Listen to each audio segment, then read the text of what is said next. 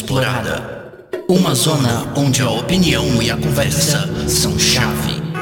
Você está entrando na Irmandade Nerd com Marlon e Renan.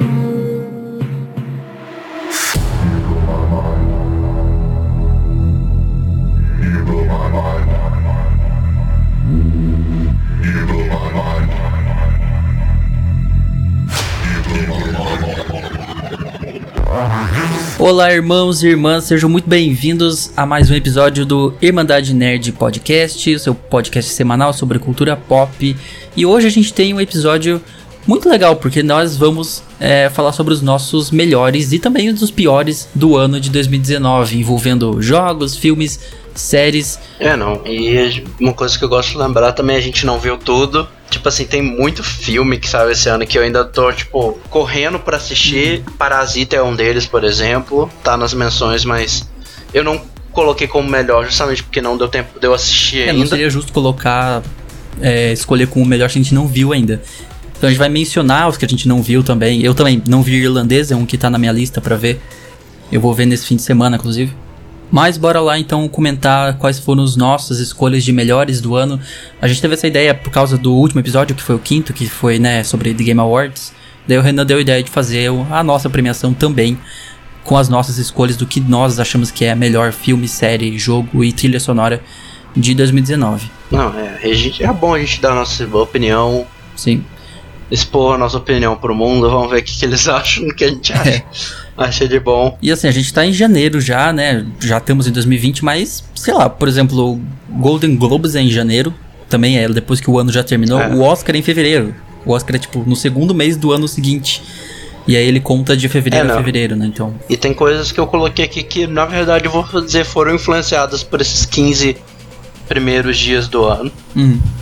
Tipo, o filme mais aguardado, por exemplo, foi por causa de um trailer que saiu agora no começo do ano. Série também tem. Hum.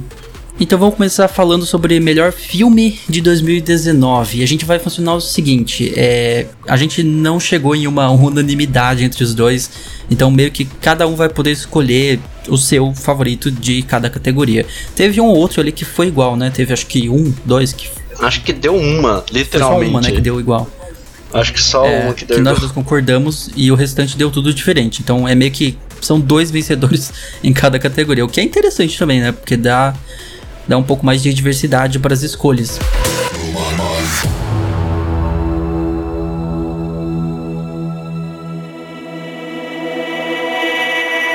Melhores filmes de 2019. Então a gente vai começar com o melhor filme de 2019. E é claro, cada um vai expor suas ideias do porquê acha que é o melhor filme de 2019. Quer começar você, Renan?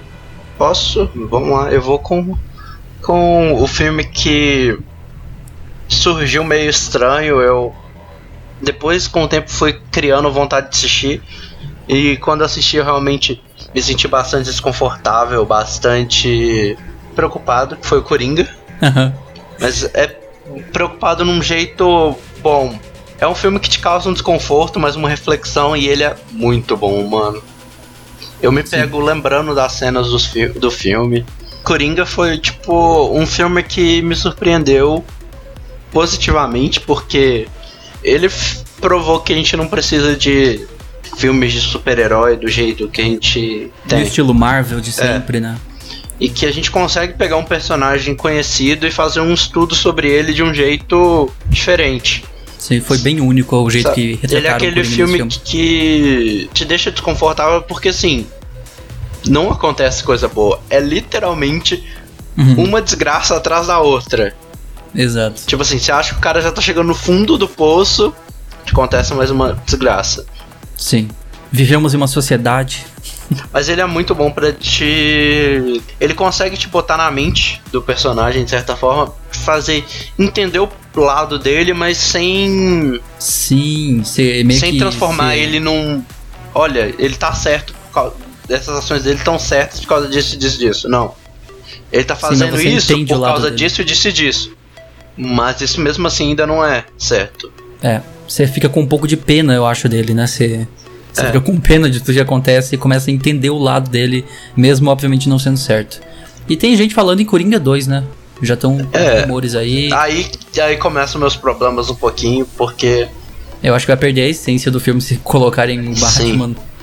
Além da timeline, não sei se for o Joaquin Phoenix de novo, como como ele vai envelhecer no filme para pro Batman dar tempo, porque ele é uma criança no filme, então, É. mas, sei lá. Veremos. Veremos se vai ser, vai ser legal um Coringa 2. É, eu acho meio complicado, a não ser que Flashpoint mude isso, mas Flashpoint acho que é depois, então. Não sei. Hum, ok, então vamos lá pra minha escolha de melhor do ano, que foi Era Uma Vez em Hollywood. Cara, eu assisti esse filme no cinema, sério, eu assisti inclusive numa sala IMAX, e tipo, o filme é sensacional em qualquer tela, inclusive, mas especialmente na, na tela que eu vi que era imensa, era tipo muito grande, é, quando eu morava em São Paulo ainda assisti lá. E, mano, que filme sensacional, sério. É, o Tarantino se superou. É, tem muita gente falando que é um filme que não parece com os filmes do Tarantino, mas tem os elementos dele ali, né? Aquela brutalidade, por exemplo. Tudo bem que ele guarda isso pro. Sem dar spoilers, obviamente, a gente vai evitar spoilers ao longo de todo o episódio, mas ele guarda pro finalzinho do filme aquele momento Tarantino que a gente gosta.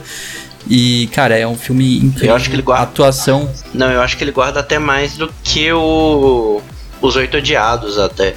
De certa Sim, forma. Os Oito Odiados, que inclusive é o meu filme favorito do Tarantino. É, mais do que era uma vez em Hollywood, eu acho. Eu acho que empata os dois, honestamente. É, os dois são muito bons. E assim, né, o Tarantino pegou uma, uma coisa que é da vida real, um fato real, e transformou isso numa ficção maluca lá. E a tensão do filme, você fica esperando o Menzel aparecer. E, cara, é, é simplesmente sensacional. São quase três horas que vale muito a pena de ver. É, não. Ele é realmente um filme que. Ele é meio diferente, mas ele é um filme muito bom.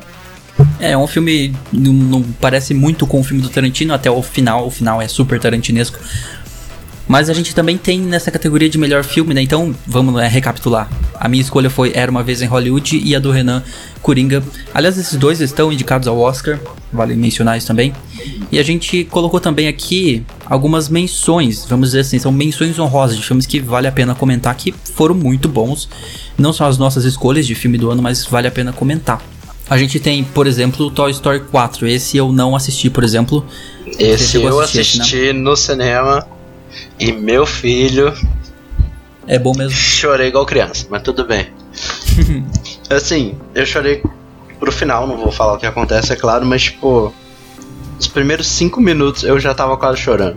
É, Tipo, eu, já, eu já ouvi bastante gente falando isso, que o filme é bem pesado mesmo. É aquela sentido. treta. Era um filme que necessitava existir? Não, Talvez realmente não. Mas é muito boa a história. E tipo assim, depois. É aquele filme assim, eu tava tranquilo até o, com o 3. Mas agora que o 4 existe, eu aceito tranquilo na timeline. E, e ele me deixou super feliz. Tipo, não me decepcionou. Sim. A gente também tem O Irlandês, tá aí um que eu não vi. Você chegou a ver Irlandês? Eu comecei, assim. Você parou no meio de Irlandês, Renan? Não pode Meu ir no banheiro durante esse filme. Não Então- pode nem levantar para ir no banheiro. Já assistiu Assim, errado. eu comecei, na verdade, assistindo. Aí eu vi que era 3 horas. Aí eu parei pra assistir num dia que eu tivesse com. Um tiquinho mais Cara, de tempo eu- e um tiquinho mais de paciência. Eu admito que eu também vi, tipo, 10 minutos.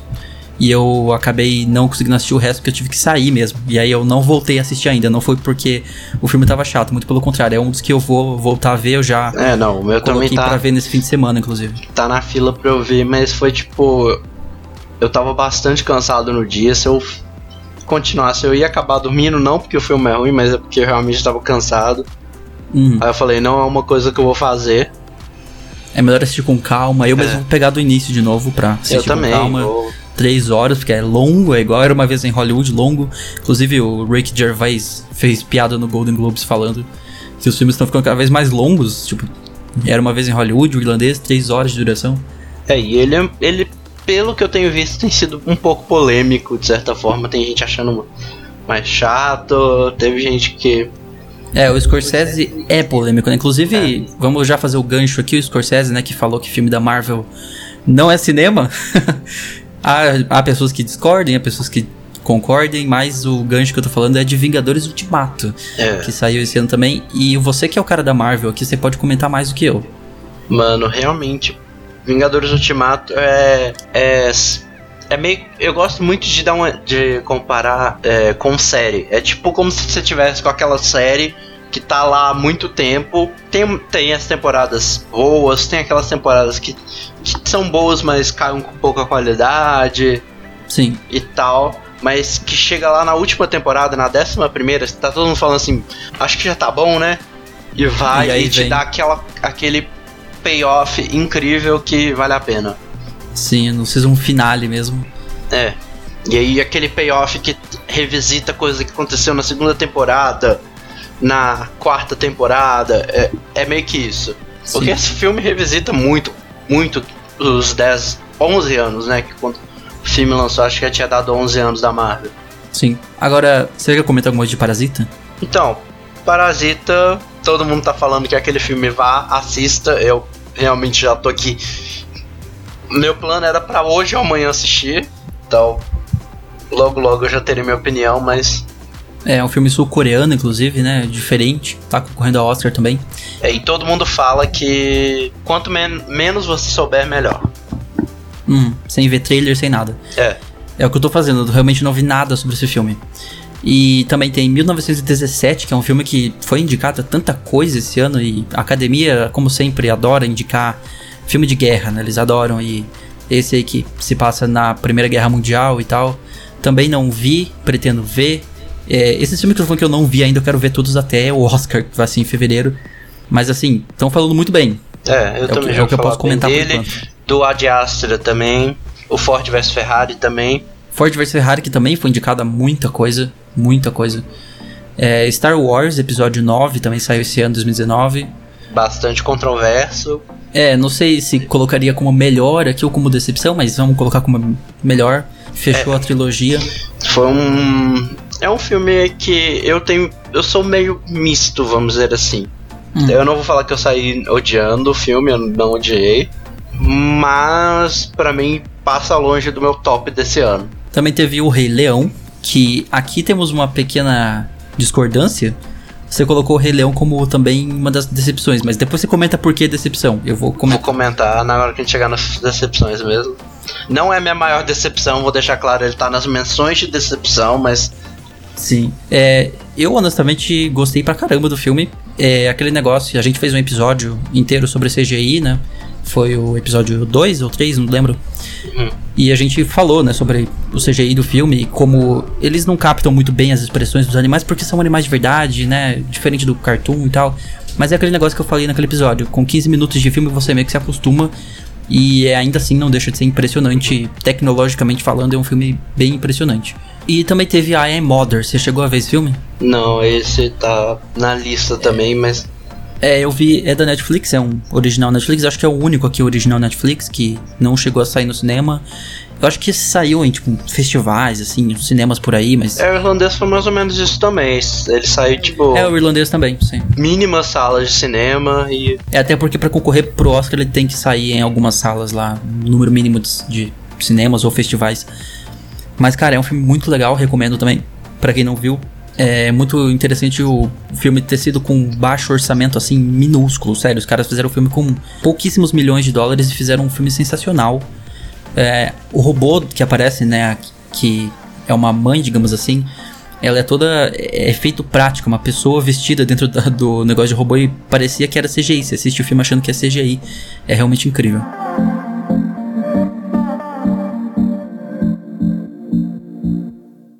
Maiores decepções de 2019. Agora vamos lá falar das decepções de 2019, porque né, também nem tudo são coisas boas. Ao longo do ano tivemos algumas decepções. E eu vou começar com a minha, que foi Dumbo, que eu sei, teve gente que gostou, mas eu honestamente achei totalmente um filme morno, assim, sabe aquele filme morno que você sai do cinema, Uhum. tipo, né, tá bom. Tipo, eu acho que é, é- o Dumbo é, eu vejo ele como se fosse o Rei Leão que deu errado. Ele, eles tentaram fazer um remake de um filme clássico de 1945, um dos mais clássicos da Disney.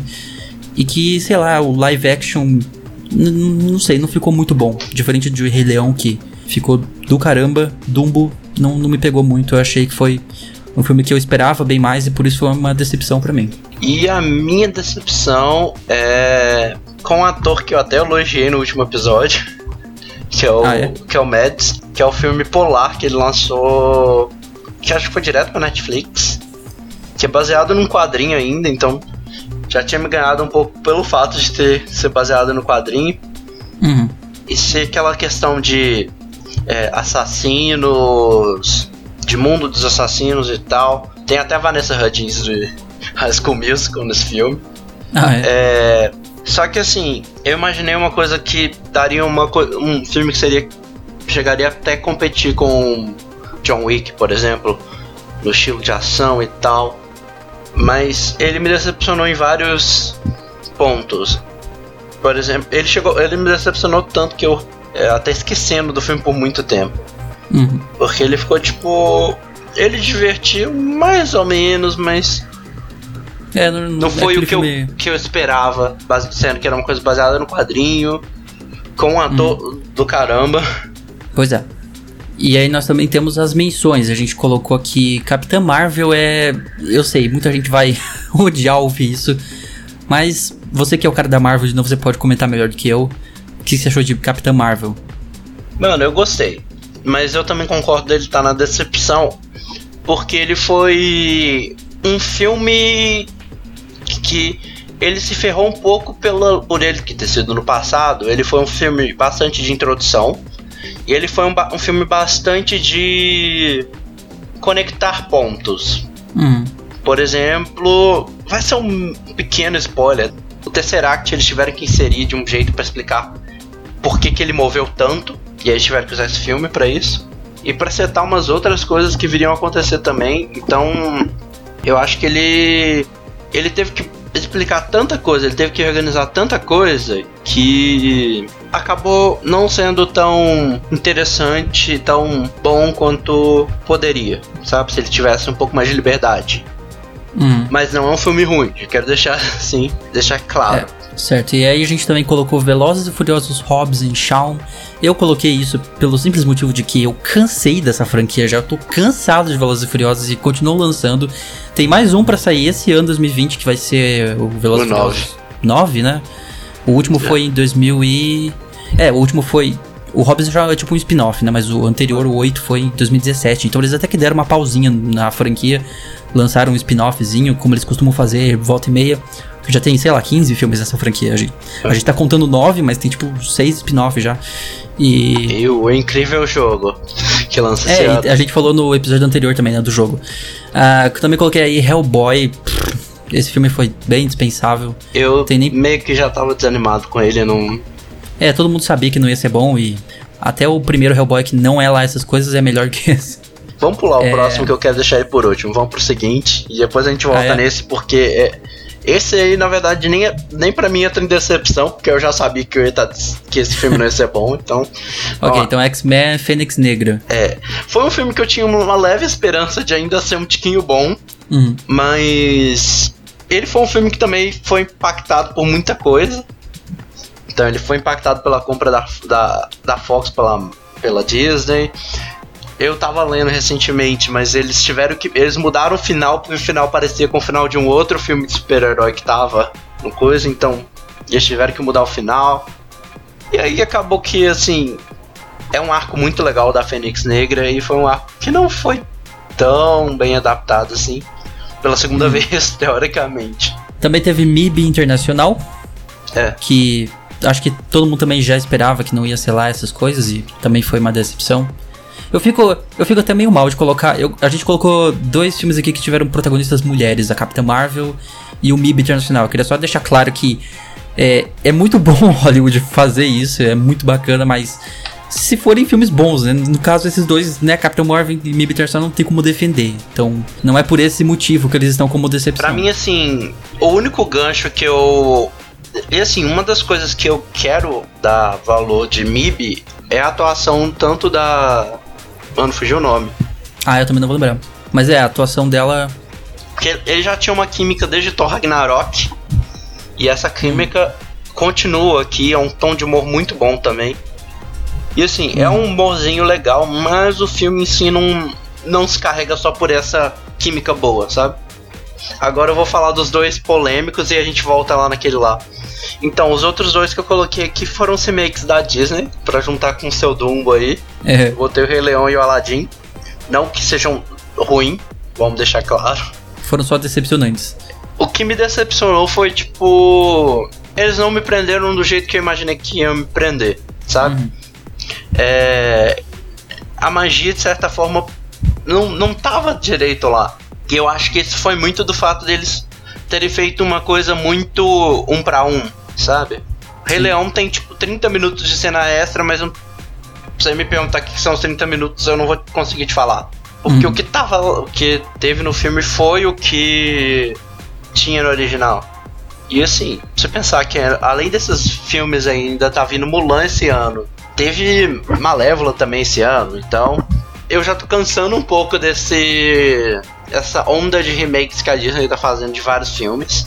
Tipo, não, não odeio os dois, eu, eu gosto bastante, mas me decepcionaram por causa deles não tentarem ousar. Eles foram muito seguros na história. Uhum. Deu pra entender, eu acho. É, e o último ali é o Cats. Esse não tem como defender mesmo.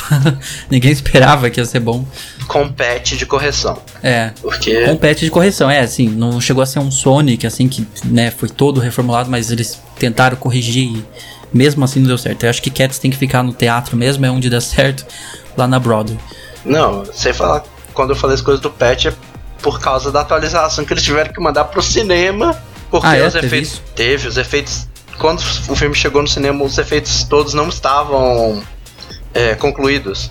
Nossa, eles tiveram então, que mandar eles outro. tiveram que mandar. Tipo, tem, dá, é, a, o que eles falam é: pra você saber qual versão você tá assistindo, a versão antiga aparece a mão da Judy Dent com o anel de casada dela. Porque eles não botaram efeito na mão.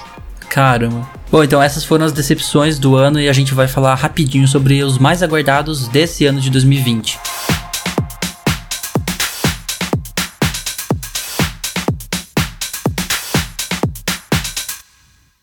Filmes mais aguardados de 2020. A minha escolha vai ser Sonic, o filme, né? A gente fez um episódio sobre CGI, de novo mencionando aqui, onde a gente falou, né, que eles reformularam o filme. E cara, o- a nova versão tá mais decente. O filme parece que tá divertido. É, não vai ser um super filmão, eu já, já espero que não vai ser isso, mas vai ser aquele filme divertido, aquele filme que daqui a alguns anos vai passar na sessão da tarde e vai ser legal. E o seu, Renan? O meu, é, eu coloquei até em inglês aqui, não sei nem porquê, que é os Novos Os Mutantes. Novos Mutantes. Que, mano, igual eu falei na parte do, do X-Men, lá na parte da decepção, eu gosto bastante do X-Men. E assim, a premissa que eles querem com esse filme, fazer um filme de terror com mutantes, parece que vai ser uma coisa muito doida. O trailer original já tinha me convencido bastante. O trailer que saiu dia 6 agora também me convenceu muito. E finalmente ver esse filme depois de quase 3 anos. Era pra esse filme ter saído acho que 2017 ou 2018. Então é. É uma coisa que eu tô esperando mesmo. Hum, E aí temos umas menções aqui de filmes que a gente tá esperando. Eu coloquei Tenet, eu acho que é assim que pronuncia, enfim. Esse filme eu vi o trailer dele eu me lembrou muito A Origem, de algum jeito. Eu acho que vai ser um filme muito parecido com A Origem. Ah, é um filme que você consegue voltar no tempo, enquanto que A Origem era me- mexer com sonhos e tal. Esse filme você volta no tempo. Cara, parecia muito legal o trailer, eu fiquei bem animado com ele. É, Viúva Negra também sai esse ano. É. E assim, pra mim é um que eu tô esperando bem. Os Eternos também, que é o outro da Marvel. Né? Esse ano Marvel vai estar um pouquinho mais retraído, acho que vão ser só esses dois. Mas também vai ter as séries. Ah, é assim. E aí tem Mulher Maravilha 1984, que na verdade é o 2, né? É, o 2. Mas é, foi oficializado em 1984. Uhum. Que é um filme cheio de mistério também. Sim. E aí tem o Mulan, que é mais um remake, olha só. A gente Esse colocou já três remakes desse ano passado nas nossas decepções, né? Dumbo, Rei Leão e Aladdin. Mulan, eu tô com minhas expectativas meio seguradas. Eu vou esperar pra quando sair. Hum, teve também Ameaça Profunda, só que esse filme, inclusive, ele tá lançando, eu acho que no dia que a gente tá gravando, eu acho que sai amanhã. Então, tipo assim, né, mais aguardado 2020, mas já vai ser um dos primeiros que a gente vai poder assistir, que tá saindo logo aí já. É, então quando ó, isso sair, ele provavelmente vai estar. E assim, pelas reviews que eu vi de pessoas que já viram antecipadamente, o filme tá bem interessante. Aí você colocou 007 sem tempo pra morrer. Eu até botei entre parênteses sem tempo, irmão, porque eu como eu chamo esse filme. sem tempo, irmão. Era um nome muito melhor, mano. Mas tudo bem. e agora até anunciaram esses dias que a Billie Eilish vai cantar a música de abertura do filme, a música tema. Ah, é dela? E assim, eu, eu sempre fui um fã de 007, então eu tenho minhas expectativas pra esse filme. Hum. Um Lugar Silencioso 2 também. Eu gostei pra caramba do primeiro. E eu. Eu, que, eu quero ver o que, que ele vai fazer no segundo. Eu, eu botei ele aqui mais por curiosidade. Hum. E o outro que eu coloquei aqui, o, o último, é o The Kingsman, que é uma prequel da franquia Kingsman. Ah, é. Que vai passar anos antes do primeiro, The Kingsman. Bacana. Então acho que isso fecha a nossa lista de filmes, quais foram as nossas escolhas de melhor, decepção e também os mais aguardados desse ano de 2020. É, e qualquer coisa fala pra gente também o que vocês estão esperando. Acho que eu ouvir também. E agora vamos lá para séries. Quais são as melhores séries, as melhores as decepções e as que a gente mais espera para 2020?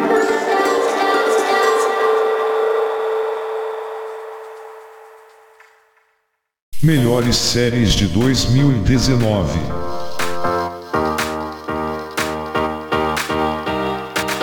Eu vou começar com a minha melhor série de 2019 para mim foi é, Boneca Russa. Eu sei que é uma escolha estranha, mas é uma série que eu gostei muito. Tipo assim, é uma série. O roteiro dela é muito original. Tipo, a ideia de. Mais uma vez, igual o Tenet que eu falei agora há pouco, de você poder uh, viajar no tempo. Não é exatamente viajar no tempo. Se alguém já assistiu aquele filme. Groundhog Day. Sim, o dia da marmota. Não é exatamente voltar no tempo, mas ela fica repetindo o mesmo dia várias e várias vezes. É, isso virou até. Esse é um termo no inglês que chama Groundhog Day. É, dia da marmota. E eu gostei muito. O roteiro do filme é muito original e assim, a forma que termina a temporada, eles fazem um. um aquele cliffhanger safado pra segunda temporada. E eu não sei por que, que não anunciam logo a segunda temporada. É, tô muito ansioso para ver essa série. Eu acho que ela foi confirmada recentemente, eu não tenho certeza. É, eu acho que foi, sim. Eu acho que foi. Mas para mim essa foi a série que mais me prendeu em 2019, foi Boneca Russa. O meu não tem muito cliffhanger no final. É, até porque é uma história fechadinha, né? Porque o meu, na verdade, é uma minissérie, né? Sim. O meu não é, não é bem uma série, é uma minissérie. Tem cinco episódios só, Chernobyl. E assim, a qualidade de produção dessa série. É, isso sem E dúvida. o, a atuação, tudo vale a pena muito. Não uma coisa legal de se assistir, de certa forma. Hum, Porque a gente tá falando de um dos acidentes nucleares mais famosos. acho que é o pior acidente nuclear da história, né? É. E, e é muito legal o jeito que eles retratam a situação, como é que foi Sim. essa situação. Eu não, eu não vou entrar muito em detalhe, tipo assim, tem muito o que entrar em detalhe, porque é um fato conhecido. Mas o jeito que eles abordaram foi uma coisa que me cativou. Hum. E aí vamos lá pra menções então. Game of Thrones, sabe, aquele negócio. Eu coloquei aqui como melhor série pra não decepcionar muita gente aí, porque eu sei que caberia talvez como uma decepção também. Então ele fica meio que no meio termo, É. não sei. Ele tá no- no- na linha ali do meio. É, teve muita gente que não gostou do final e, né, enfim. Vamos dizer que foi, vamos colocar aqui como melhor pra não para não reclamarem depois. Mas é, foi uma série bem meio termo assim. É, teve também The Witcher agora em dezembro, que, que me surpreendeu ainda conseguindo chegar no top 10 de mais assistido da Netflix do ano. Sim, com pouco tempo, né, pra chegar nisso. Teve Good Omens da Amazon Prime. Isso. Good Omen, inclusive, que é baseado no livro, que, cara, eu gostei muito dessa série. Não, ela é realmente muito legal. E assim, é uma adaptação muito bem feita. Que eu fiquei com medo no começo, mas eu admito. Gostei. É. Aí teve Stranger Things, que foi a. Qual que foi a temporada? Foi a Terceira. terceira, né? É, a terceira que saiu em 2019. Assim, tudo bem, Stranger Things saiu em 2017, né? Primeiro, mas. Mas a gente também inclui aqui temporadas novas. É, a gente esqueceu, esqueceu de avisar isso, mas a temporada, se ela saiu nesse ano que passou, já, já conta pra lista. É, e não necessariamente precisa ser ela inteira também. É. Tipo, no caso, só Boneca Russa e The Witcher, dessas que a gente mencionou até agora. Ah, e Good Omen, né? Que saíram mesmo em 2019. É, e Chernobyl também saiu em 2019 inteira, né? Até porque é uma temporada só. Aí teve BoJack Horseman, que... Assim, eu coloquei como melhor, mas também com vários parênteses. Essa série, ela vem decaindo já há um bom tempo. Não foi a melhor temporada e... Inclusive, é a última temporada e ela foi dividida em duas partes. Então saiu a quinta temporada, parte 1, e vai sair agora a parte 2 pra fechar logo essa história aí. Que eles estão arrastando um pouco, mas ainda assim, ainda é aquele tipo de, de série que você assiste por nostalgia do que ela já foi no passado, digamos assim. Aqueles pra continuar o fio da meada, às vezes, mesmo que você não É. gosta, é aquela série que você continua assistindo porque você já assistiu até aqui É, não vou parar de ver, vamos, vamos continuar vendo aí. Uma que eu parei de ver realmente foi Orange and the Black. Essa série, caramba, ela se perdeu completamente no meio do caminho e. Caramba, o que que virou aquela série? Inclusive acabou, né, em 2019, finalmente. Aí eu coloquei também Big Mouth, que é uma série bem divertida, é uma série animada, então ah, é uma série bastante sexualizada, tipo. É, é Essa é a muito graça. palavrão. É- essa é a graça de Big Mouth. Ele é aquele hum- humor pra. Humor adulto, É. bem adulto. Extremamente adulto. Igual uma outra coisa que eu coloquei um pouco mais embaixo, vou aproveitar o link e puxar também. Rick and Morty, que voltou agora. Voltou em Ah, é? novembro, né? Teve cinco episódios. Sim. É que você colocou já como mais aguardado, né? Eu coloquei nos dois, porque a primeira metade saiu agora. Cinco primeiros episódios da quarta saíram no finalzinho do ano. Hum. E o restante tem 70 episódios em produção, mas não vão sair 70 agora, né? Vão sair ao longo dos próximos anos, mas vários vão sair esse ano. Essa série ficou num hiato bem grande, né, inclusive. É, ele sempre teve ato de um ano e meio.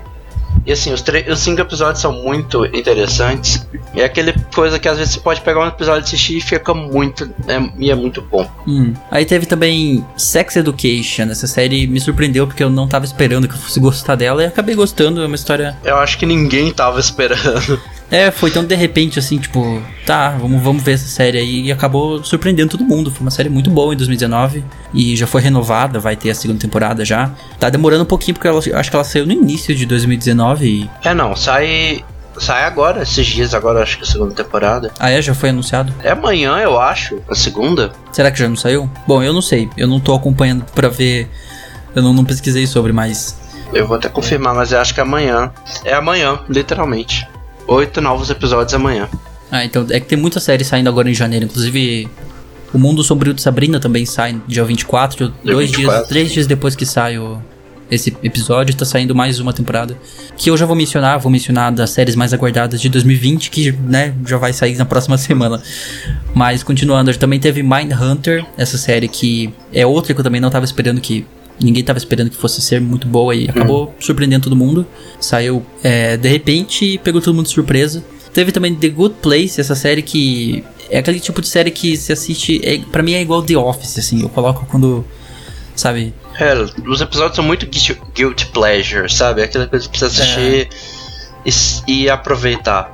E esse- essa quarta temporada, que vai ser a última, tá muito boa também.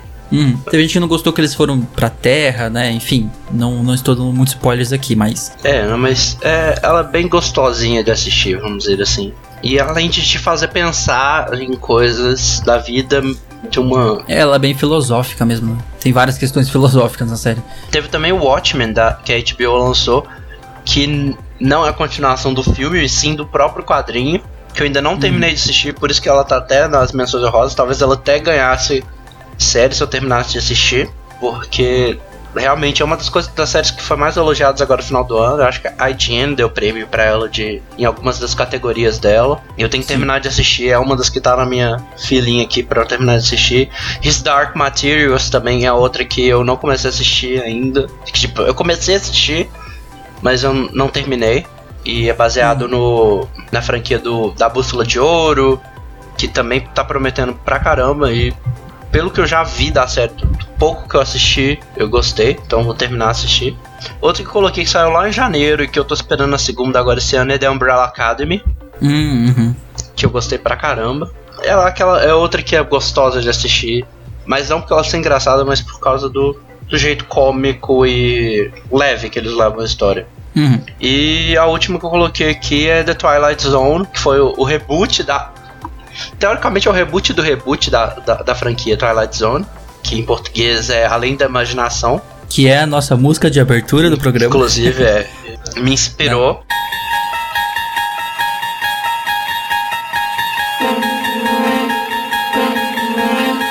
E essa Sim. nova série, inclusive, quem é o narrador das histórias é o Jordan Peele, que, além de um excelente comediante, é o diretor de, de filmes de terror, tipo Corra. Corra e o Nós.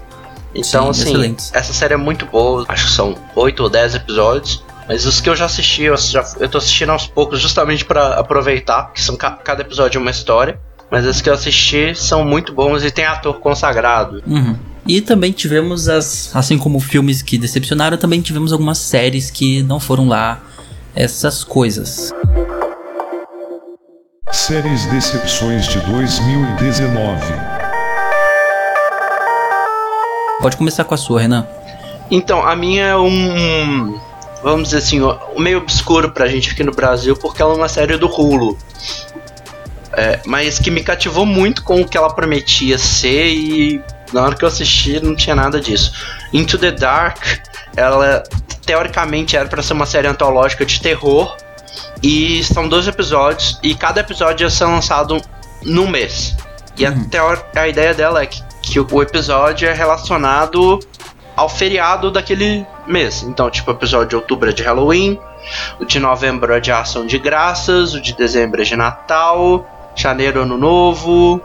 Ah, que legal. Só a ideia que, é interessante. Tipo assim, a ideia foi interessante, ainda mais buscar terror. Eu, eu desisti no quarto episódio. Eu tô com Ah, os é. episódios todos aqui já pra assistir. Mas a vontade de voltar a assistir não tá, porque É, eu sei como é que é isso. os episódios foram bem mornos, não teve aquela questão de terror, não teve a questão de é, ser surpreendente igual eu imaginei que seria, sabe? Ela decepcionou bastante. E você, qual que foi a sua? A minha vai surpreender alguns aqui porque é uma série que já foi boa, né? Já, já foi boa no seu passado, que é Black Mirror. Cara, o que, que foi essa temporada de Black Mirror? Eu não faço a menor ideia do que aconteceu com a. Sei lá, como você consegue pegar uma série tão incrível como era Black Mirror e transformar na porcaria que virou essa última temporada. Que foi assim, cara, simplesmente horrível. Eles estavam indo meio que já mal com aquela, com aquela filme interativo, Bandersnatch. Foi uma ideia legal, eu assisti, fiz vários finais. Eu acho que eu, eu assisti umas 6 horas de Bandersnatch, finais alternativos e tal, coisas, achando easter egg, não sei o que. Foi interessante, tá. Não, não foi lá tão aclamado como a primeira, segunda, terceira temporada de Black Mirror. Aí vem essa nova temporada e, cara, que horrível. Aquele último episódio lá com a Miley Cyrus, mano, que é aquilo? Aquilo, aquilo é péssimo, num nível assim que eu não, eu não faria um filme daquele nem para colocar numa sessão da tarde, assim. É muito, muito ruim. Mu- mas muito ruim mesmo. E eu não sei o que aconteceu com essa série que se perdeu. Vamos ver se ela volta. Eu espero que volte com o que era Black Mirror. Com aqueles plot twists. Isso é tão Black Mirror que virou meme, inclusive, na época. E é uma pena Black Mirror ter virado que virou agora, mas vamos ver se ela se recupera. Tô torcendo por isso, porque é uma série que, se você assistir até The Bandersnatch, ela é excelente. Aí tem as menções também, né? Bora nelas. Vou deixar você falar, porque eu coloquei só uma nesse, nesse bloco. Vou deixar então você falar as principais. É, eu vou começar com American Gods, então, que foi uma série que me decepcionou muito nessa segunda temporada, porque apesar da primeira ser muito boa, a segunda, a crítica caiu de pau em cima dela, inclusive tem notas bem mais ou menos. Porque é uma série que, nossa, estão se arrastando demais, assim, eu não sei se eles estão querendo pegar o livro e estender por, sei lá, 50 temporadas que eles estão fazendo, porque nada acontece, velho, não vai pra frente a série, sabe, e me decepcionou por esse motivo. Não, e assim, a gente teve a saída da galera que tava fazendo a primeira temporada. Teve saída de elenco também, então. Acho que isso Acho- também é um dos motivos de, de terem saído. Eles viram que não tava indo bem, assim, ó, o planejamento pra segunda. E assim, não acontece nada na série, cara. É, ela tem uma fotografia sensacional, é, uma, é linda a série, mas ela não, não anda, é incrível. E, sei lá, eu assisti tudo, mesmo sendo uma decepção, eu assisti até o fim, só pra, sei lá, só o Guilty Pleasure mesmo. Aí eu coloquei também Lucifer, que é uma série que eu já não suporto faz um bom tempo.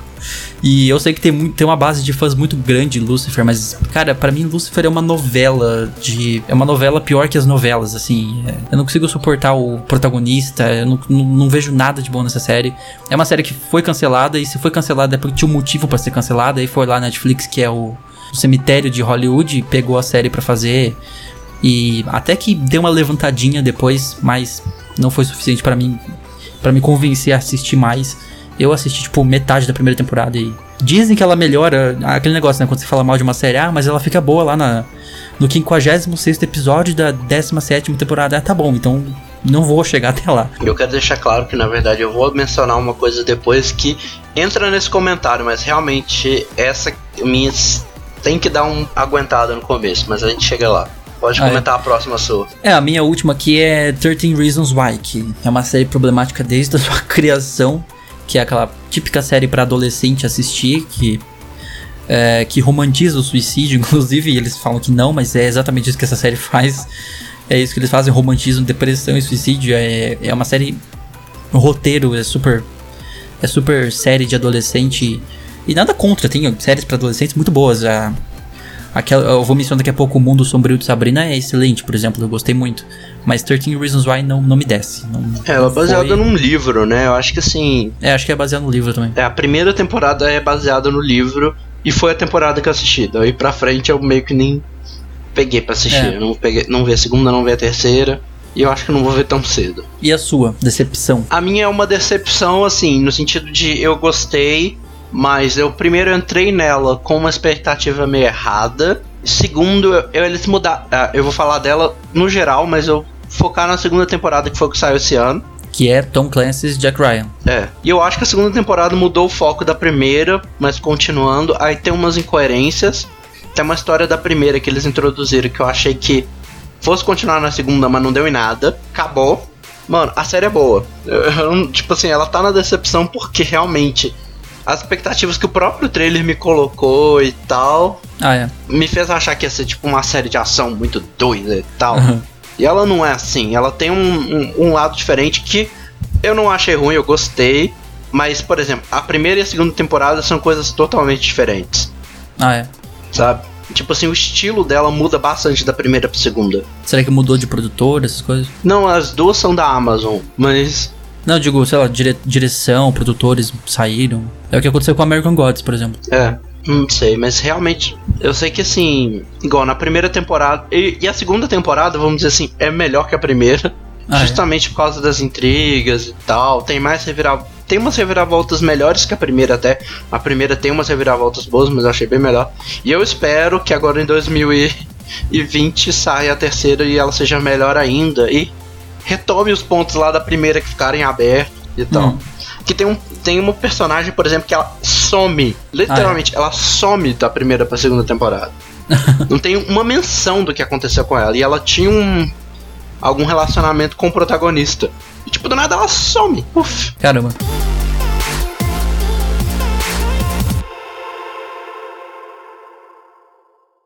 Séries mais aguardadas de 2020.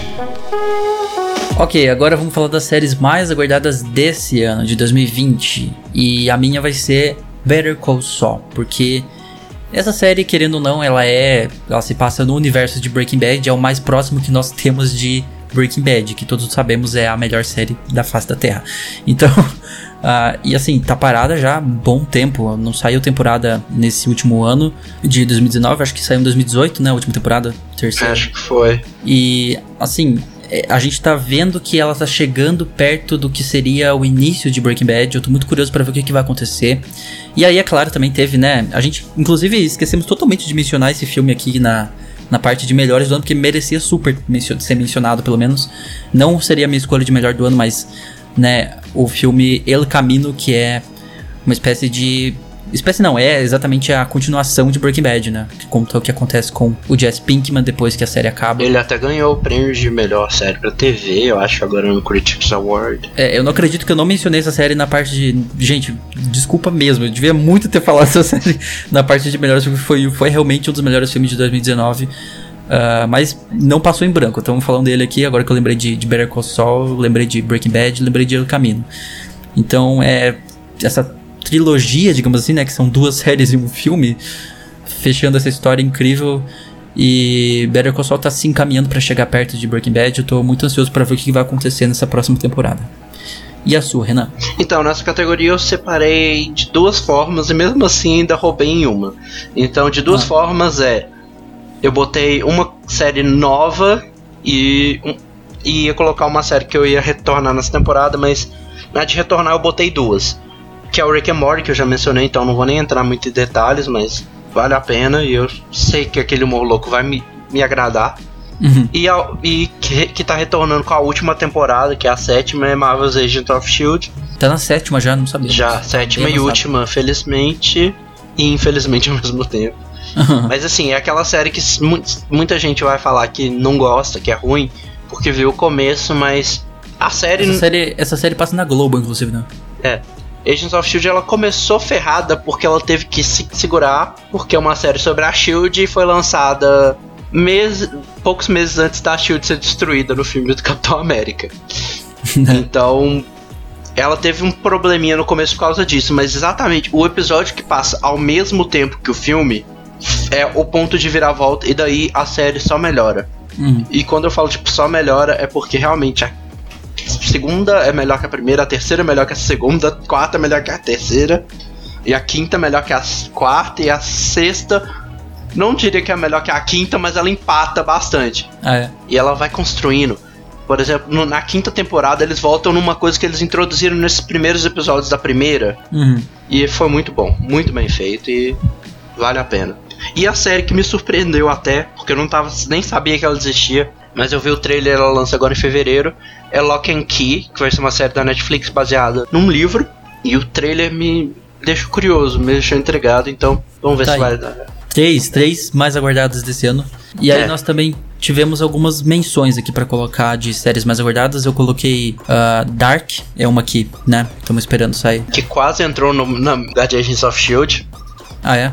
Mas eu deixei pra menção honrosa. Mas realmente eu quero saber como é que eles vão fechar o arco, porque eu achei muito legal que quando eles anunciaram a, a segunda, eles já anunciaram que ia ter a terceira e que ia, que ia fechar aí. Hum. E eu quero ver o que eles vão apresentar nessa. É, eu coloquei Grace and Frank, que é uma série que eu comparo muito com The Good Place, assim, a vibe é meio que igual. É uma série.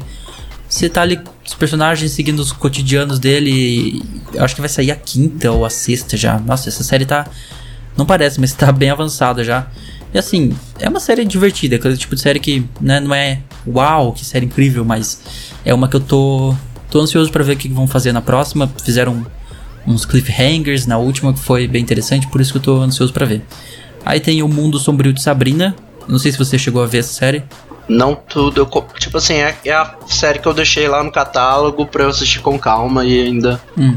Ano passado não foi bom pra mim pra assistir série, pra jogar, pra muita coisa. É falta de tempo, né? Aquele negócio sempre. É, Mas essa série eu tô bem ansioso pra segunda temporada. Aliás, terceira temporada Terceira. que vai sair, inclusive dia 24 agora. Então esse episódio sai dia 21 na terça, então quarta, quinta, sexta. Na sexta-feira sai a terceira de O Mundo Sombrio de Sabrina. inclusive eles lançaram um, um clipe essa semana passada.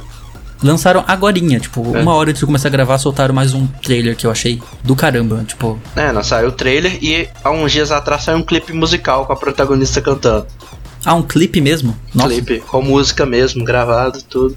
É, se você não conhece esse. Sabrina, todo mundo lembra. Filmes da sessão da tarde quando fala de Sabrina.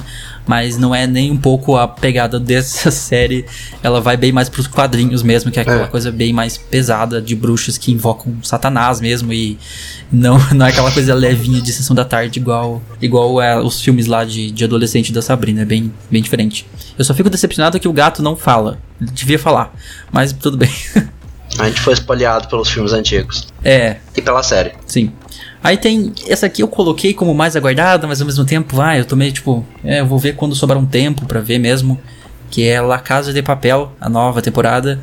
É. La Casa de Papel que, tipo. É uma série que ela se arrastou bem na segunda temporada, se ergueu de novo na terceira, eu diria, e é, desde que a Netflix assumiu, eu acho que melhorou bastante. Essa última temporada, pra mim, foi a, foi a melhor. Eu acho que foi a melhor, melhorou. É, e o mais engraçado é que o que a gente chama de uma temporada, na verdade, originalmente era tudo um só, né? Ah, é, sim, sim. Eles que mudaram. E é claro, não tem como não falar dessa série que, inclusive, ficou muito perto de, de. Eu quase coloquei ela com a minha escolha de série mais aguardada de 2000. E, aliás, como melhor série desse ano que passou, que é Stranger Things. Que vai sair agora a quarta, saiu o trailer já, inclusive. E, cara, que série sensacional. Acho que é uma das melhores séries da última década, assim, honestamente. É, não, eu gosto bastante dela. Ela é realmente, tipo, é aquela série que você senta pra assistir uma e vai. Uhum. E também tem Uma que eu coloquei pra não dizer que nós estamos falando de séries brasileiras, 3%. Eu acho que eu fui um dos poucos que deve ter gostado da última temporada. Não sei se você chegou a assistir. Não, a segunda não. Assim, vamos dizer, eu meio que. A terceira, na verdade. É, tipo assim, eu meio que parei e entrou lá no, no catálogo de eu vou assistir com o tempo e. Tá lá. Na real, eu não tô nem sabendo se foi anunciada já a temporada. Talvez eu esteja falando merda, mas. Enfim, se for sair, eu estou aguardando ansiosamente por ela, mas. Deu espaço, pelo menos deixaram espaço pra continuar ela na próxima temporada, então. É, é uma que eu também queria ver uma continuação e. Acho que é uma das melhores séries que o Brasil já produziu com a verbinha da Netflix, né? Uhum. Mas acho que isso fecha então as séries, é isso?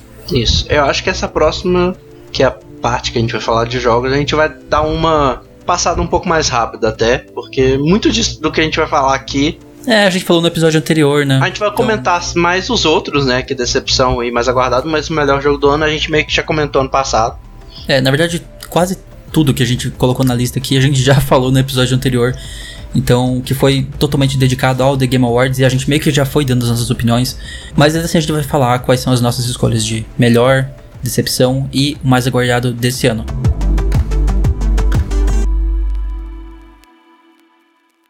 Melhores jogos de 2019.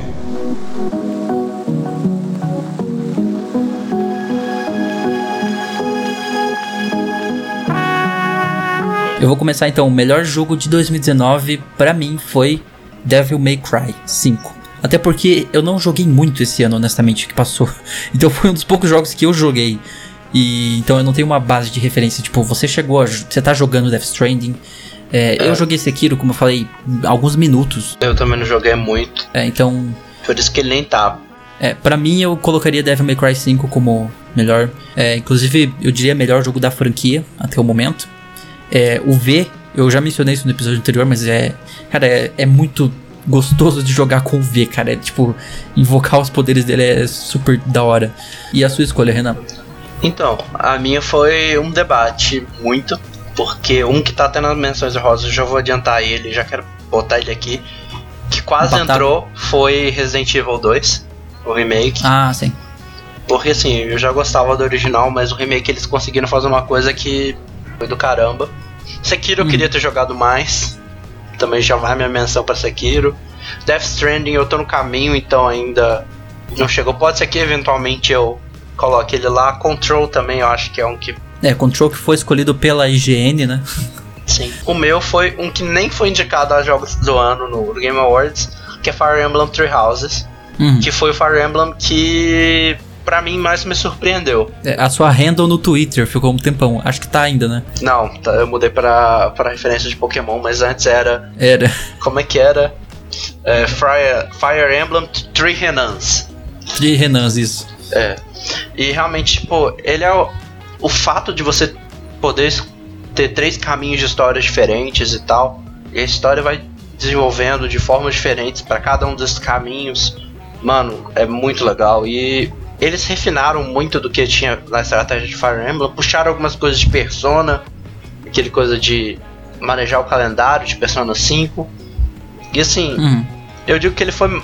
Eu já tinha umas expectativas boas, mas ele conseguiu superar um pouco elas ainda. Uhum. Então por isso que eu acho que ele ganhou até vantagem sobre esses outros, Uhum. sabe? É, eu colocaria Resident Evil 2 também, bem próximo do, da minha escolha, do Devil May Cry 5. Aí teve também, tem o momento Nintendo aqui que você já falou no episódio anterior, mas se quiser mencionar, que é Super Mario Maker 2, Luigi's Mansion 3, The Legend of Zelda Link's Awakening, Tetris 99. E o jogo indie também, que é um jogo que eu já tô caçando pra jogar aqui também, que é o Disco Elysium. É, o Disco Elysium, que foi né, a surpresa do ano, que É. levou tanta premiação no Game Awards.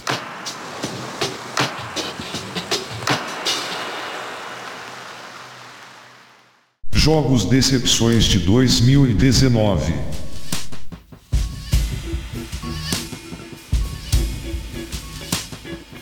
E agora bora lá pra decepção. Bora lá pra decepção, então. Eu vou começar com a minha, que é pra provar que todo mundo que eu não só falo bem de Nintendo, porque a minha decepção é da Nintendo, Agora que foi ver qual que é a sua escolha ali, é, é essa decepção mesmo? que é o Mario Kart Tour. Mano, eu tinha umas expectativas pra esse jogo ser bom. Eu acho que todo mundo tinha. Se eu te falar que eu, que eu joguei ele, tipo, no lançamento, deve ter jogado uns dois dias depois ou três, e nunca mais toquei nele. Mas nunca. Caramba. E nada que eles fazem me, me, me chama de volta, sabe? Hum. Todos os outros jogos deles, Fire Emblem, o Heroes, é, Dragalia Lost, Pokémon Masters, até que também saiu esse ano. Todos eles eu volto de tempos em tempos, mesmo que eu pare, eu eventualmente volto, jogo, fico um tempo jogando. E mesmo que não jogue com tanta frequência, ainda dou uma jogada. Mas Mario Kart Tour me decepcionou em vários pontos. E eles ainda adicionaram inscrição mensal, Uhum. além de ter o sistema de gacha, que foi o que, me, que pra mim falou: oh, oh, foi demais. É, eu concordo com você nessa escolha. A minha escolha vai ser outra, mas eu. É, eu concordo por causa dos controles. Eu não gostei nem um pouco do- dos controles no celular, pelo menos, do Mario Kart Tour. Eu até que acostumei, mas Cara, você tem que virar a tela. E é um negócio bizarro. às vezes, tipo. O que mais me ferrou é isso, que às vezes você fica meio. Você não consegue a melhor pontuação porque você não tem o personagem. Uhum. E isso afetou muito, tipo. Eu acho que é um jogo que a Nintendo precisa parar e falar: o que, que a gente pode fazer pra melhorar essa porcaria? porque assim, mano, Fire Emblem, beleza, tem o sistema de gacha deles e tal. O Dragalia tem, mas mano, eles são generosos demais. Uhum. Tipo, todo dia você ganha duas, três orbes de graça. Com cada coisa que você completa é mais uma orbe. Então, você consegue fazer summon tranquilo. Eu acho que eu nunca gastei um centavo no, no Fire Emblem. Eu não gastei um centavo no Dragalia Lost. Não gastei um centavo no Pokémon. E não sinto a necessidade disso, tá? É até porque você compra esses jogos, né? O Mario Kart é não, gratuito. todos eles são gratuitos. Todos os Ah, três que eu são falei gratuitos? são gratuitos. Caramba. E eles te dão os itens de gacha. Ah, então não tem desculpa mesmo. Tipo, eles fizeram. Eles já acertaram várias vezes antes. Tipo assim, tem gente que tem essas ressalvas. Todos os formatos dos outros são muito melhores do que que eles fizeram Mario Kart Tour. Hum. E a sua, qual que é? Então, a minha decepção vai ser. Pra quem não sabe, inclusive, eu não sei se eu nunca mencionei no podcast, mas eu sou fã de luta livre, né? De wrestling, pra quem não conhece. Então, eu. Todo ano, praticamente, eu compro a. O WWE 2K20, que é feito pela 2K, a mesma que faz NBA, por exemplo. WWE 2K pra você é o FIFA pra muita gente, mas tudo bem. É, é o meu guilty pleasure todo ano, eu tô comprando, mas nesse último ano eu fiz questão de não dar o meu dinheiro pra 2K, porque é, ina- é inadmissível o estado que esse jogo saiu. Ele é comédia mesmo. Tipo, você, você procura depois aí qualquer review. Procura reviews desse jogo, porque é, é simplesmente assim. Inacreditável o estado que esse jogo saiu. Eu acho que eu nunca vi um jogo tão bugado na minha vida. Se você colocar W2K20 bug, você vai achar, tipo, horas e mais horas de vídeo. O jogo tava destruído, ele foi lançado de forma. Sabe, eu não sei como que consegue fazer isso com um jogo anual, sabe? Que lança todo ano. Você só tinha que pegar o jogo anterior e melhorar umas coisinhas e fazer umas coisinhas a mais, colocar umas funções. Faz igual o NBA 2K que saiu. Eles fizeram literalmente isso com ele, sabe? Tanto que tem faixa dentro do jogo falando NBA 2K 2019. Fizesse isso, pelo menos. Caramba. Não, não chegou a isso, mas ainda assim, conseguiram estragar o jogo completamente. O modo carreira dele é, é a coisa mais horrível do mundo. Gráfico de PlayStation 2, honestamente, PlayStation 2, num jogo de PlayStation 4. E, assim, não tem nada que defenda esse jogo. A versão anterior de 2019 também veio toda bugada pra Nintendo Switch. É, foram inventar de lançar pela primeira vez pra Nintendo Switch e, e eu não sei, não vou culpar o hardware do Switch, mas tava assim 15 frames por segundo até eles lançarem patch. Mano, não tem desculpa, vou ser sincero. Vou, vou virar aqui, mas não tem desculpa não. The Witcher tá lá no Switch. The, The Witcher tá no Switch, exatamente. bem. Isso aí é a má otimização, o nome disso. Eles fizeram um jogo correndo pra lançar em outra plataforma. É, é, a 2K, não sei o que tá fazendo. Assim, tem uma certa justificativa que foi que o estúdio que faz esse jogo, que se chama Yux, ela saiu. Ela não faz mais parte da 2K. Eles simplesmente falaram tchau, 2K e foram embora no meio do desenvolvimento, de um ano pra outro. E aí veio a mesma equipe que faz o NBA, que é um outro estúdio, teve que pegar o 2K no meio. E tipo, eles completamente assim arruinaram o jogo. Ele tá, ele ficou injogável por muito tempo. Ah, funções que não funcionavam. E eu não sei se consertaram até hoje, inclusive. Não, tá bem bugado o jogo ainda. Não vale o dinheiro de ninguém. É, eu quero falar aqui dois jogos que não vão estar nas menções desse. É Anthem, porque, mano, ninguém tinha esperança pra ser decepcionado. Então, acho que preciso falar. Já não tava gostando do jogo, já imaginava que ia ser bom. Então, pra mim, ele não Sim. é uma decepção. Ele foi são fracasso. Só foi. Só cumpriu suas expectativas. é, teve Raid 2, teve Days Gone, também não foram lá essas coisas, foram jogos que eu esperava mais deles e foram bem mais ou menos. Raid 2, na verdade, eu já não esperava muita coisa mesmo. Contra o Rogue Corp, pra mim, na verdade, foi uma decepção. O vídeo de anúncios acabou aí. Na verdade, ele morreu não quando o jogo lançou, mas na hora que eles anunciaram que eu vi o que, que era, eu falei, mano, não, acabou. E o Demon X Machina, que eu esperava um pouco mais dele, eu esperava ele ser um pouco mais atraente do que ele foi. Tipo, ele é legal, mas ele é aquele legal que é legal no começo e com o tempo não vai ficando tão legal mais assim, sabe? Hum.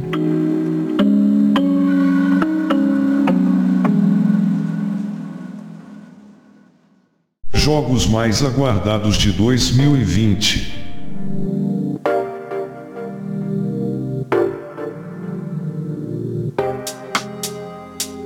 Agora sim, os jogos mais aguardados de 2020. É, eu vou começar com o meu, que eu não tenho muito o que falar sobre ele, porque, né, a gente viu pouco sobre ele, na verdade. Teve, teve até alguns minutos bons aí de gameplay já, mas é um jogo que, assim, vendo por cima, parece que vai ser incrível mesmo, que é Cyberpunk 2077, da CD Projekt Red. Aliás, é CD Projekt Red, tá certo? Uh, que, né, The Witcher, né, um dos melhores jogos da década, então não dá pra esperar outra coisa. Quer dizer, o 3, né? Os outros dois não. É. mas esse é o meu jogo mais esperado desse ano. Eu ia colocar ele também. Mas eu fui por uma outra linha. Assim, eu vi algumas pessoas colocando um outro jogo que, na verdade, se, se ele tivesse com a data de 2020 confirmado, eu colocaria em 2020. Eu vou mencionar, mas eu não. Ele não é o mais aguardado meu de 2020, porque eu não tenho garantia que ele vai sair em 2020. Que é o Zelda. O Zelda Breath of the Wild 2. Não tem garantia que ele vai sair em 2020, então pra mim ele não não, não qualificou pra entrar aqui. Uhum, mas vale a pena mencionar, então. É, mas o que eu coloquei aqui é The Last of Us Part 2, que, mano, que joguinho. É, esse, esse jogo tá prometendo bastante também. Esse eu pensei bastante qual dos dois eu colocaria. Eu decidi colocar o Cyberpunk, porque ele vem sendo desenvolvido há mais tempo. Eu acho que faz mais tempo que tá sendo desenvolvido. Enfim, parece que o. Eu não sei, eu gosto muito de mundo aberto, então mundo aberto sempre me prende mais. E eu sou um cara muito de história, por isso que The Last of Us me prende bastante também. Uhum. Eu, eu fiquei triste e feliz, vamos dizer, que ele foi adiado. É, eu acho que é uma boa ter adiado. Eu fiquei triste porque ia ser mês que vem, mano. Ia só mais um mês de espera. É, ia ser tipo logo logo.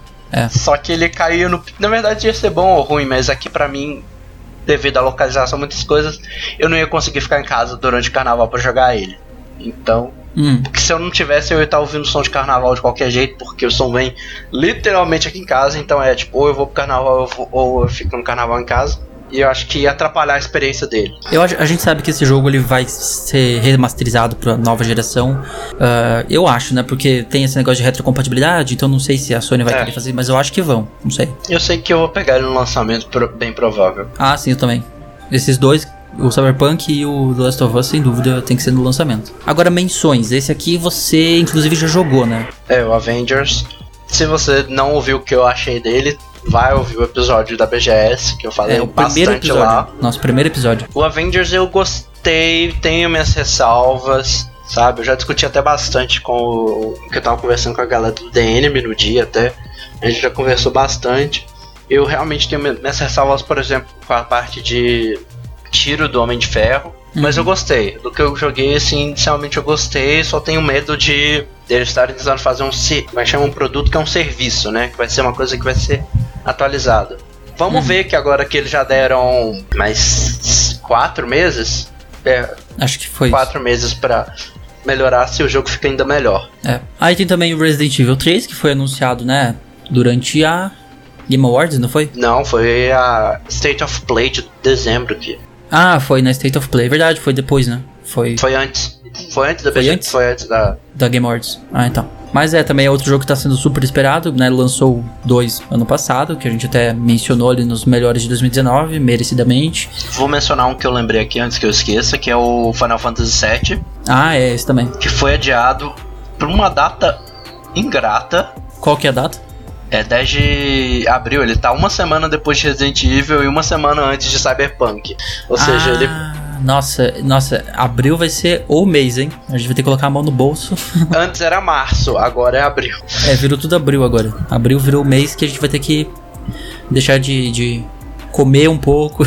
Não, e praticamente uma ou duas semanas antes do, do Resident Evil ainda tem Doom Eternal também. Doom Eternal, sim. E no mesmo dia tem Animal Crossing. Caramba, velho, é muito lançamento. No mesmo dia de Doom Eternal ainda tem Animal Crossing. Eles deviam ter espalhado um pouco esses lançamentos. Tá muito, tudo em cima um do outro. Então ficou tipo, um- tá tudo muito juntinho.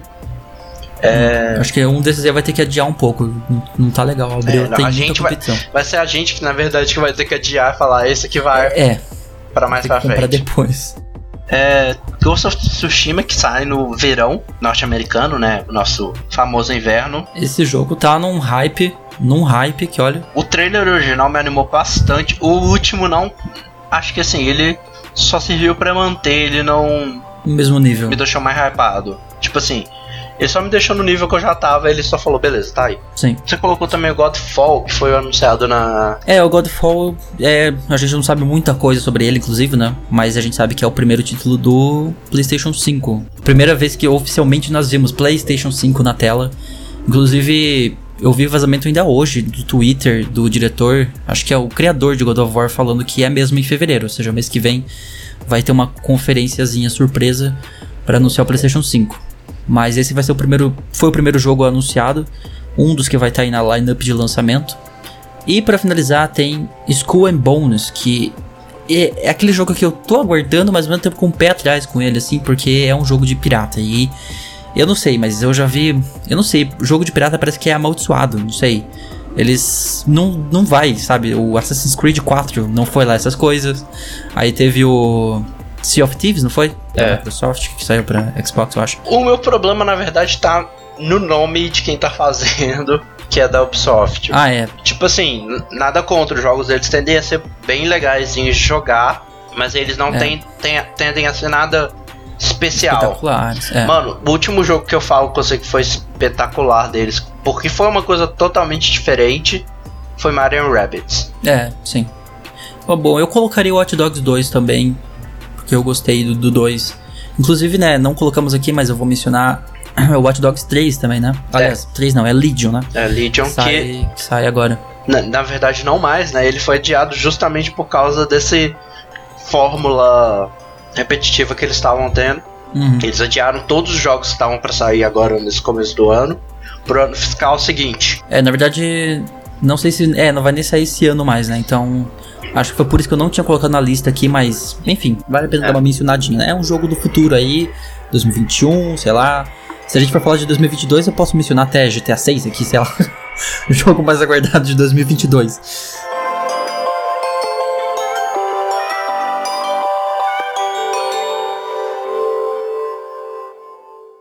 Melhor trilha sonora de jogos de 2019.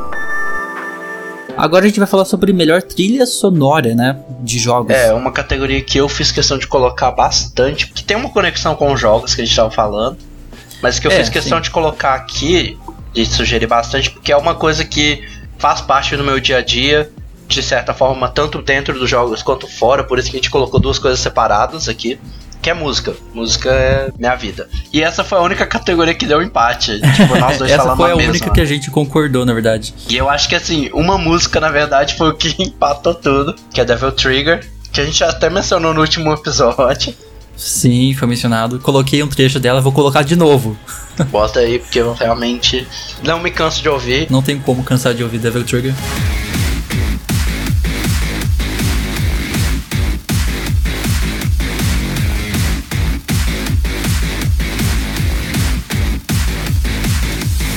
Se tem uma apresentação que rolou no Game Awards que eu revejo ainda, é a apresentação de Devil Trigger. Sim, pior que é. Então DMC5 realmente, e tipo assim, não é a única música boa, mas é aquela música que destaca. Sim. Uh, eu coloquei como umas menções honrosas, eu coloquei Kingdom Hearts 3, que teve a música com Skrillex até. É, que tava concorrendo, inclusive, a melhor trilha, né? É.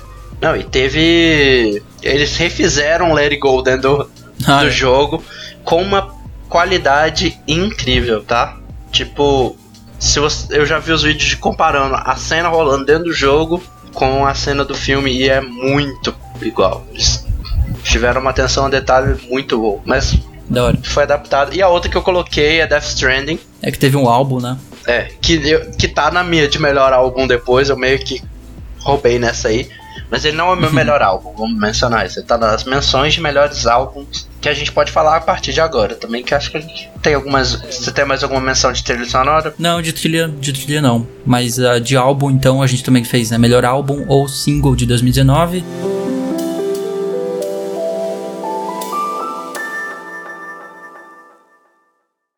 Melhor álbum ou single de jogos de 2019.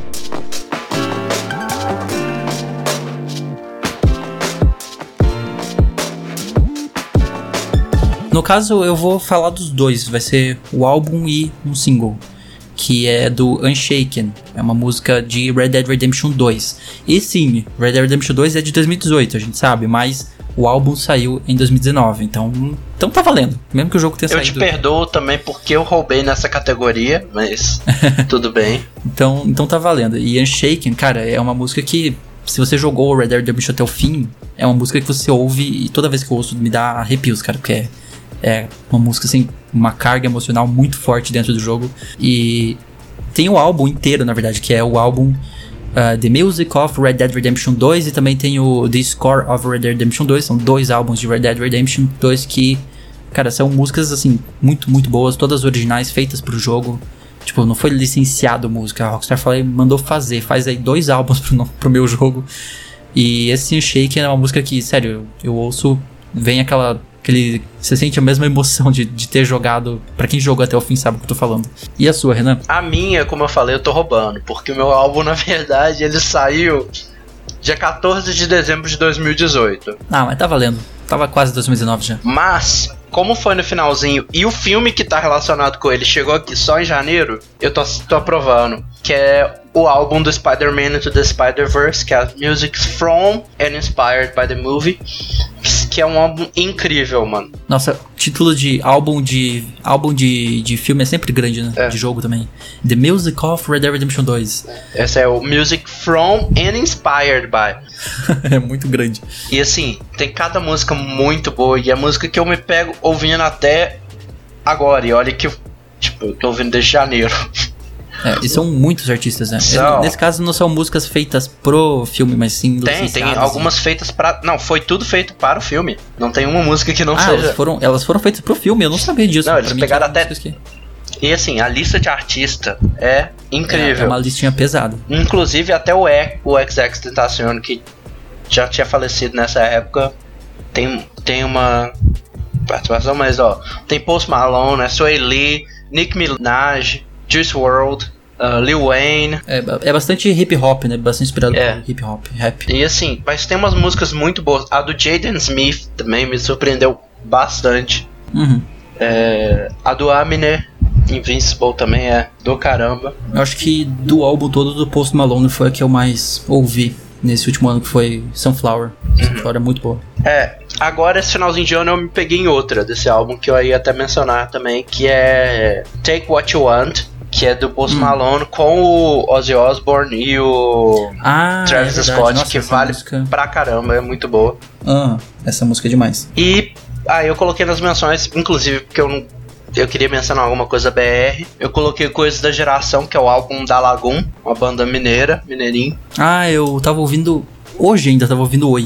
Porque assim, cada música ali é perfeita, vamos dizer assim. Sim, é muito bom mesmo.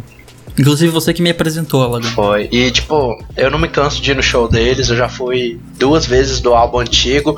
Eu fui no, na- no show de lançamento desse álbum em BH, então Hum. vale muito. Eles são muito bons. Eu quero dar uma menção também, isso aí vou- vai ser uma leve puxação de saco, mas eu vou mencionar um amigo meu, que é o Bernardo Avelino. Procura lá no Spotify, ele tem umas músicas muito boas também. E no SoundCloud agora ele também tá fazendo uns, uns remixes muito legais. Deixar os links aí embaixo. Vou dar esse salve pra ele, tem várias músicas muito boas. Inclusive, ele sendo um amigo meu, ele ainda entrou. E não é por ele ser amigo meu, mas as músicas foram tão boas que entraram no meu top 100. Eu já até mencionei isso com ele esses dias. Hum. Tem Girassol, por exemplo, que é muito bom. Então a gente vai deixar o link aí pra ele também. Isso a gente coloca no post. E a outra menção que eu coloquei foi Death Stranding do Timefall, que também é um álbum com várias músicas feitas e, e algumas licenciadas de artistas, que ficou muito bom pro jogo. Hum. Que tem cada música boa também. Trilha sonora é muito importante em jogo. Mais do que nunca. Hoje em dia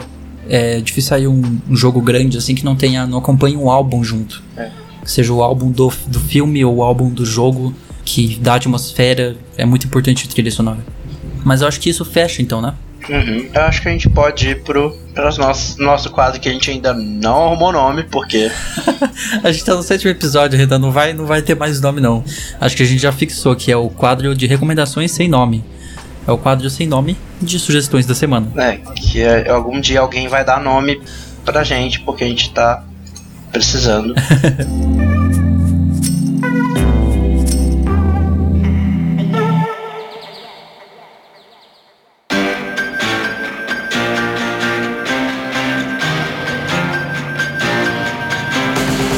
Você quer começar com a sua recomendação? Então, eu vou fazer duas. Uma, eu vou, eu vou fazer duas. Eu vou fazer que eu já ia fazer e uma que surgiu aqui, inclusive por causa do seu WWE 2K20. Vou começar por ela. Ah, é. Que é a série do quadro de Highlight Reel do Kotaku. Que é hum. muito bom.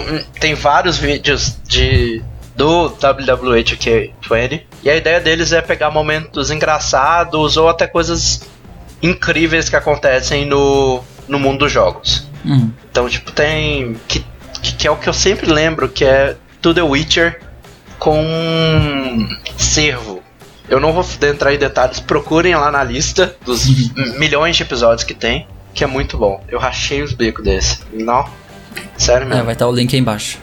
E a outra recomendação? E a outra recomendação, na verdade, são dois canais, mas os dois canais são da mesma pessoa. É. E, ele, e ele é uma pessoa que não precisa de recomendações, porque igual, um canal já tá com 12 é. milhões e o outro tá com 8. É, a gente recomenda para quem não conhece, mas não é. que eles precisem da nossa recomendação. É. Que é o canal do Game Theory, do Game Theorist uhum. e Film Theorist, que é do Matt Pat, que ele pega e ele viaja coisas. Teorias. Ele fez um vídeo recentemente, por exemplo, tentando conectar é, fazer o maior multiverso com, conectando coisas, tipo, conectou franquia da Nintendo com franquia da, da Sony e, ah, é. ao, e, com o universo da Ubisoft é muito doido. e ele faz vários vídeos assim. É, e tem o Game Theory que é para jogos, é. né, e tem o Film Theory que é para filmes. Tem milhões de, de, de FNAFs também, mas. Cara, esse canal é antigo, hein? Ele faz é há muitos anos, tem, sei lá, centenas de episódios. E tem o de, o de Film Theory, por exemplo, que sai um episódio sobre a treta da, da Disney e da Sony com os direitos do Spider-Man. Ele fez um episódio uhum. mó avulso do filme de Um Príncipe de Natal da Netflix. Que mesmo é. eu que não vi os três filmes, eu rachei os bicos assistindo o episódio, é muito bom. Então ah. essa é a minha recomendação. Certo. E tu? A minha recomendação vai ser duas também. Uma é um canal no YouTube e a outra é um álbum. A primeira recomendação de canal é um canal que, cara, eu assisto quase literalmente todos os dias quando eu acordo, que é Good Mythical Morning. Sério, é, é, uma, é um ritual para mim acordar e assistir Good Mythical Morning tomando café. É. Eu. É, pra quem não conhece, é basicamente um programa matinal, vamos dizer assim, mas é mais um talk show. É mais um talk show que não tem convidados. Tem convidados de vez em quando, mas são dois caras que ficam na frente de uma mesa, o Red e o Link, e eles ficam testando coisas, ou então tem episódios onde eles só ficam conversando. Se bem que hoje em dia é difícil episódios onde só conversam, né? Eles, eles elaboram mais os episódios hoje. Mas eles testam, tipo. Uh, o episódio de hoje, por exemplo, para dar um exemplo, foi eles uh, provando sopas ao redor do mundo, vários tipos de sopas que são servidas ao redor do mundo, e aí eles têm que jogar um dardo num, num, num mapa, tentando acertar qual país que é e marcando pontos assim. Cara, é muito divertido. É um programa que eu gosto muito de acordar de manhã e assistir meu Good Mythical Morning, comendo cereal, daquele jeito mesmo. É muito bom.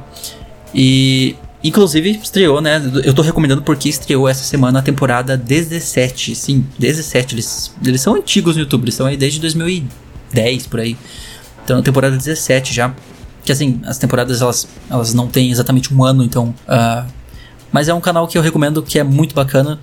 E também vou recomendar um álbum que é de uma banda que eu descobri tipo há umas três semanas atrás e eu tô ouvindo freneticamente, sem parar, sério. Que é uma banda chamada Glass Animals, é tipo animais de vidro, traduzindo. E o álbum que eu tô ouvindo muito é o How to Be a Human Being, E tem uma música que é The Other Side of Paradise. Eu vou inclusive deixar o link desse show na descrição, na, na descrição não, no post, onde tem uma parte da letra que ele fala assim: The thunder came and shook him down, uma coisa assim. E aí, na hora que ele fala isso durante o show, cai um raio. Na hora que ele fala thunder. Foi a coisa, foi a coincidência mais absurda que eu já vi até hoje, assim, acontecendo num, num show. Eu vou deixar o link para vocês estarem vendo. É, se vocês gostarem, né, vão ouvir o álbum inteiro, que é How to Be Human Being, que é do caramba. O gênero não é exatamente rock, é um, um alternativo pop rock, mais ou menos isso. E é muito bacana. Acho que fechamos então, né, Renan? Temos é mais um episódio. Eu também quero falar que eu gosto também de Glass Animals. Faz um tempinho que eu não ouço, mas vou voltar também, Ah, é. aproveitar e pegar pra reouvir. Faz um tempinho que eu não ouço. É, eu, eu ouvi eles, tipo, sem parar por umas três semanas. Aí, eu, quando eu tava começando a parar de ouvir eles, eles lançaram um single. Tipo, dois dias atrás eu voltei a ouvir com tudo de novo. Eu pensei, vou ter que recomendar isso porque é bom pra caramba. Então acho que é isso. A gente pode ficar por aqui por hoje. Ficamos por aqui então. Esse foi o nosso episódio sobre os melhores do ano. Caramba, deu pra falar bastante coisa, hein? Deu. Filme, série, jogo. Foi um episódio que misturou tudo. E a gente volta semana que vem. Isso. Deixa no YouTube ou manda no Twitter pra gente o que vocês acharam que foi melhor. O que, que vocês não concordaram com a gente. Só pega leve. É, eu acho que nas partes de decepção, principalmente, muita gente vai discordar de muita coisa. É, fala, ó, não, isso não foi uma decepção, mas manda pra gente por que que aquilo que a gente gostou foi uma decepção pra você. Ou o contrário, porque aquilo É. que a gente achou uma decepção pra gente foi bom pra você, mas manda com argumento, por favor. Não fala só, é bom porque é bom, acabou. É, Velozes e Furiosos, você falou mal de Velozes e Furiosos? Tá. Então defende Velozes e Furiosos. Não, e a gente sabe, gostos são diferentes, cada um tem o seu. Exatamente. E a gente volta próxima terça no novo horário, inclusive. A gente postava às 11, agora é às 18 horas da tarde, da noite. 18 horas da noite, tarde. Eu não sei. É, da tarde. Tá no meio dos dois, então tanto faz, né? É, 18 horas. Pronto, resolvemos. É isso aí, a gente, a gente volta na semana que vem. Falou e até a próxima. Até. Tchau.